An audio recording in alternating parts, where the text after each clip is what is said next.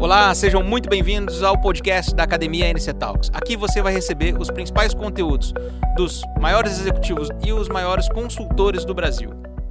Hoje nós estamos aqui com um convidado para lá de especial, que é o Vandré Morada, muito conhecido em todo o mercado farmacêutico, e ele tem uma história e uma trajetória profissional incrível. O Vandré hoje ele é o gerente de sucesso do cliente do Grupo NC. Ele veio compartilhar conosco um pouco da sua história, um pouco do que ele faz e até também mostrar para a gente qual é o objetivo de ter um gerente de sucesso do cliente e como ele pode contribuir para o varejo farmacêutico brasileiro e para as distribuidoras de medicamentos. André, a palavra é tua. Muito obrigado, Pedro, por esse momento, momento especial aqui, trazer um tema tão relevante nesses dias onde a fidelização, a satisfação do cliente são colocadas em pauta e, por que não, como protagonismo e conceito técnico para aquilo que realmente se deseja para com os clientes. Legal. André, nós vamos bater uma bola aqui e de cara eu vou te fazer essa pergunta.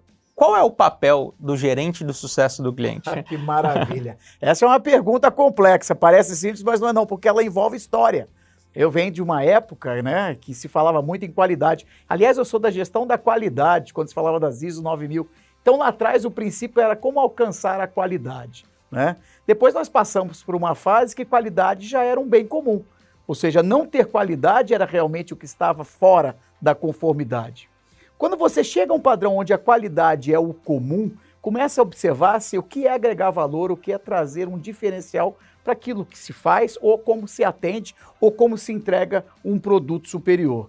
Então, o sucesso do cliente é nada mais nada menos, e atual, uma história montada sobre aquilo que se foi falado lá atrás, do que era qualidade, depois satisfação, agregar valor e hoje sucesso.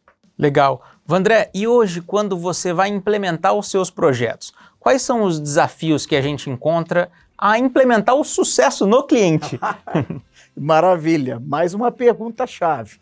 Implementar o sucesso no cliente tem como, tem como objetivo observá-lo em todo o seu desenho. Né? Eu, como profissional da área de qualidade também, engenharia da qualidade, qualidade de serviço, a gente faz uma observação, primeiro, do meio ambiente, ou seja, onde nós estamos indo, a estrutura do cliente, se for um ponto de venda, o seu layout, se for uma loja, o que realmente ele se caracteriza, como ele se apresenta. Mas não é só esse meio ambiente, essa estrutura, mas também os materiais. Materiais é o que produto, ou serviço, ou o que realmente ele tem a demonstrar. Você observa também as suas equipes, a sua mão de obra, a sua qualidade física, intelectual, comportamental. E o físico, eu não estou falando se ele é gordinho, magrinho, nada disso, mas a sua vestimenta, a sua aparência. Também a gente questiona sobre metodologia de trabalho. O sucesso do cliente tem a ver com observar essa quantidade de M's que envolve o cliente. Ou seja, ele no seu status meio ambiente, ele na sua estrutura mão de obra, ele na sua estrutura materiais, ele na sua estrutura maquinário, que eu esqueci de falar, que tem a ver com tempos, movimentos, é, é, é, números, dados, uh, uh, volume, preço, ou seja, é, é uma área bem complexa para se debater, mas vamos lá. Legal. Pelo que eu estou percebendo, então, você tem uma visão holística, né? uma visão integral, uma visão 360 graus. Exatamente. Antes, antes mesmo de começar a atuar. Exato. Esse trabalho de diagnóstico ele envolve a compreensão do cliente.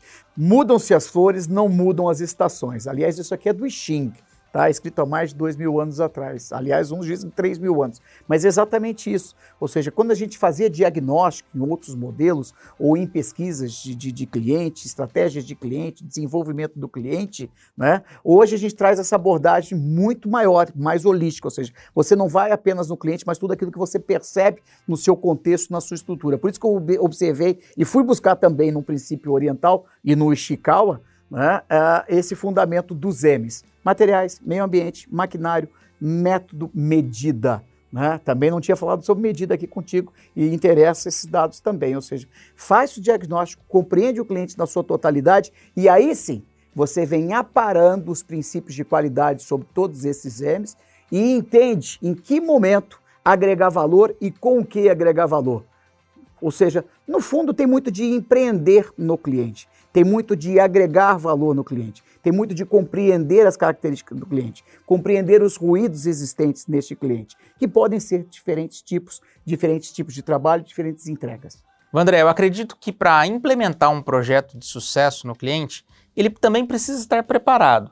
E estar preparado significa que ele também precisa ter na sua mentalidade, na sua cultura, a vontade de querer, a vontade de inovar. E a cultura manda muito nesse, nesse querer e fazer. O que, que você me diz sobre a cultura de empresa, sobre a mentalidade de um dono? Até que ponto ela influencia na implementação ou não de um projeto? Pedro, essa pergunta foi muito interessante, inteligente, porque olha que eu percebo muitos empresários realmente que se adequaram e observaram realmente tudo um processo evolutivo de gestão e que eles deveriam empregar sobre os seus negócios. Mas muitos deles ainda estão presos a alguns paradigmas do passado. Por exemplo, eu quero satisfazer meu cliente, eu quero fidelizar meu cliente. Mas o princípio da qualidade, como eu disse, que lá traz qualidade né? Todos queriam a qualidade, qualidade hoje é um item comum. Esse princípio da qualidade ele cresceu também sobre todos os processos internos, metodologias de trabalho, fosse para com as pessoas, fosse, for, fosse para com as suas prateleiras, no caso de PDV, no ponto de venda, fosse para com a sua exposição de produtos, fosse para com a sua metodologia de trabalho, fosse para com os seus aspectos financeiros, fosse para com o seu aspecto de layout e desenho. Ou seja, muitos desses empresários não perceberam que a qualidade ganhou essa configuração sobre toda a cadeia cadeia operacional ou toda sobre a cadeia produtiva desse dia a dia de trabalho no ponto de venda. Eu percebo uma aceitação muito maior até mesmo pelos novos empresários, ou seja, alguns jovens até que estão assumindo os negócios dos seus pais. Vejo farmacêuticos muito envolvidos com esse quesito de que o que eu posso fazer de maneira holística sobre esse, empreende esse empreendimento do meu pai, da minha família, ou que eu recebi de uma determinada geração. Tá? Mas eu ainda encontro realmente, aí eu te falo dos desafios, que eu encontro ainda muitos líderes ou empresários que não compreendem que essa qualidade ela está realmente inserida sobre todo um processo, uma visão holística, como você colocou anteriormente, sobre toda essa estrutura, sobre essa árvore ou sobre essa grande espinha de peixe. O cara acredita, ou seja, o empresário, ele acredita que qualidade está diretamente relacionada à satisfação, mas não entende como se constrói esse caminho para a satisfação e aí sim, sucesso. É. Muitas vezes, um farmacista, para implementar um projeto de sucesso, ele precisa entender aonde ele está e aonde ele quer chegar. E essa construção dessa ponte nem sempre é muito simples, né? Exato. É muito o que, mas não sabe o como. O como. E aí por isso que vem esses projetos de sucesso do cliente para ajudar ele a ter essa visão holística e fazer step by step, um passo a passo para ele seguir essa jornada. Faz sentido isso ou não? Totalmente, é exatamente isso. É essa ponte que é a grande dificuldade para o empresário que provavelmente, até na sua história, se acomodou em algum momento, ele consegue ver, ele consegue compreender onde ele quer chegar, mas ele não consegue construir essa ponte, ele não consegue desenhar, ou ele não tem quais exatamente os alicerces ou quais materiais para que essa ponte seja realmente bem estruturada. Legal, aí vem você e embarca essa ponte. A gente embarca entre esse ponte. estado que ele está e onde ele está do que Exatamente. ele deseja. Exatamente. Por isso que a gente brinca em cima do estical, que é a espinha de peixe. Parece uma fórmula simples, mas não é, porque uma espinha de peixe ela pode abrir várias e várias espinhas de peixe. Eu posso estar em determinado momento falando, como eu disse anteriormente, no meio ambiente, né? Mas ali, o que é o layout? O que é o desenho da loja? Quais são os espaços da loja? Como é a apresentação da loja? Qual a localização da loja? Aqui que nós estamos falando muito sobre o nosso ambiente, que é o varejo farmacêutico, né? Qual a posição dessa loja? Tem estacionamento? Não tem estacionamento? Olha que coisa. Né? Depois vem a metodologia, que metodologia de trabalho eu quero para essa loja. E todas essas espinhas, né, brincando, ou toda essa grande espinha de peixe, ela está interligada. Porque o layout, o tamanho está diretamente relacionado com o material, que são as caixinhas, os produtos, que está diretamente relacionada com a metodologia de trabalho do dia a dia, né? Ou seja, quais os horários, os fluxos, os tempos, os movimentos. Olha que isso também está relacionado com a mão de obra. Quais são os profissionais, as suas mensagens, as suas cabativas, a, a, a sua entrega, né? o seu conhecimento, porque, de novo, olha que louco, né? Parece, aliás, olha que interessante. Desculpe o termo louco, porque realmente fica quase filosófico o sucesso do cliente. Mas esses profissionais estão diretamente relacionados às caixinhas que eu lhe falei agora há pouco, aos materiais. Eles estão diretamente coligados também à estrutura e desenho daquele ponto, daquela loja, daquela localização, daquele público. Então, é, é, é, esse trabalho ele é realmente um trabalho de muita pedra sobre pedra. É essa ponte que você vem falando. Excelente, André, pela contribuição. Eu vou resgatar, em algum momento na sua fala, você falou do profissional farmacêutico, uma peça fundamental para a saúde da população brasileira. E eu sou farmacêutico também, por isso que eu quero trazer a pauta à tona do farmacêutico, esse profissional da saúde, esse amigo da saúde Eu queria que você falasse um pouco da importância desse profissional dentro de uma drogaria. Pedro, a minha visão sobre farmacêutico está diretamente relacionada a tudo que eu falei quanto à qualidade. O farmacêutico ele tem isso presente na sua história, né? Como fazer com maestria a sua relação com a sociedade e a percepção daquilo que se entrega, entrega em alto valor ou em alta performance.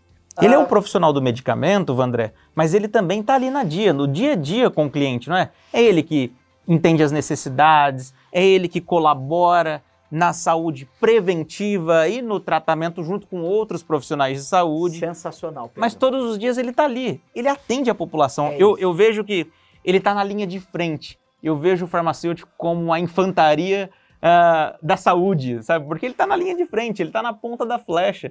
E nesse momento que nós vivenciamos, o farmacêutico não deixou de trabalhar.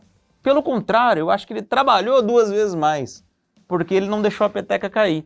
E quando você fala em qualidade, é, me remete muito a esse profissional de saúde.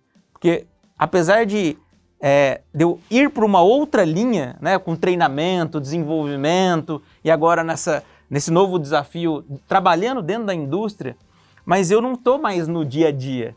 E é fundamental a importância de manter, manter um bom posicionamento, manter-se a qualidade que você preza tanto como engenheiro de qualidade, e isso vem a contribuir muito para a saúde, Vandré, para a saúde da população brasileira.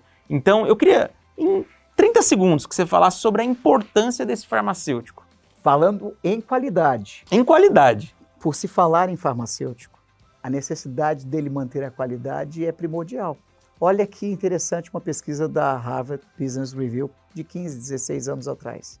O custo de se trazer um cliente é 25 vezes mais caro do que se manter o cliente. Olha isso. Por isso a importância de manter a qualidade, então. Exatamente. Por isso a importância de atender bem, de Exato. ouvir bem. Porque muitas vezes o cliente chega com tanta necessidade ou tanto desejo que às vezes uma conversa com ele em alguns momentos, é melhor do que vender. Exatamente. Né? Então, olha o quanto esse profissional tem que ser preparado e buscar conhecimento cada vez mais. Essa é a função nossa, profissionais de sucesso do cliente. Ou seja, identificar os grandes protagonistas em momentos e cenários de turbulência como esse que nós estamos vivendo. E o farmacêutico está fazendo isso com total maestria.